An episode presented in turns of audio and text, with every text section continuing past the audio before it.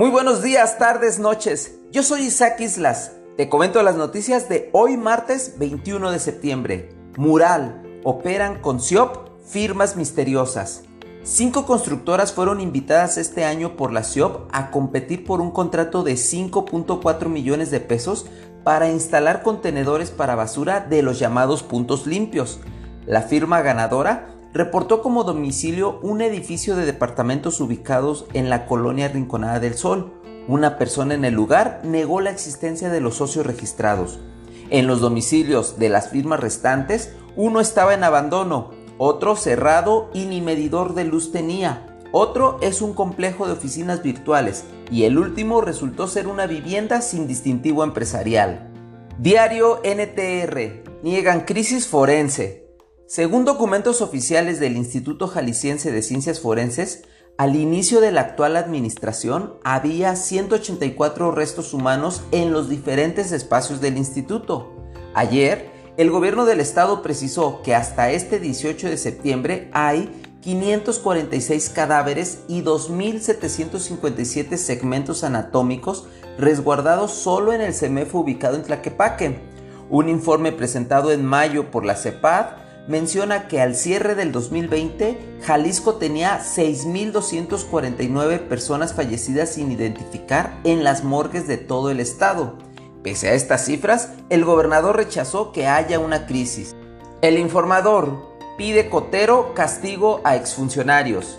Tras su vinculación a proceso por el delito de abuso de autoridad, insistió en que el Instituto Jalisciense de Ciencias Forenses solo se encarga del resguardo de los cadáveres siendo la Fiscalía la encargada de determinar su entrada o salida del instituto.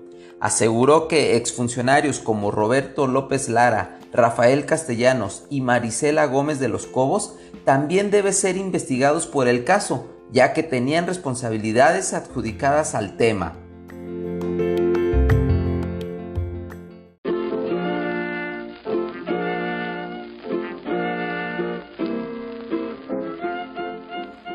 Trascendidos en redes sociales.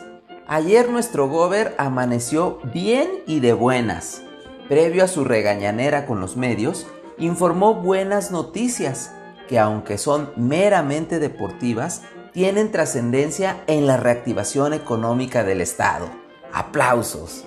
Y aprovechando ese ánimo, también se puso guapo con reconocimientos, equipamiento y aumento salarial para los integrantes del Cuerpo de Protección Civil de Jalisco, a quienes agradeció por arriesgar su propia vida cada que actúan en las contingencias que afectan a los jaliscienses. Y vaya que han tenido chamba. Pero por último, las matemáticas le volvieron a fallar al Gober, pues continúa asegurando que los indicadores COVID respaldan que en Jalisco vamos bien.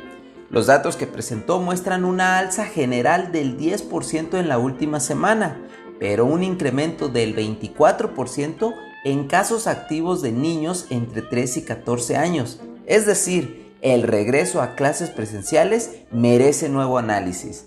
Hasta aquí la información de hoy. Gracias por escucharme. Que tengas un bonito día y recuerda siempre sonreír.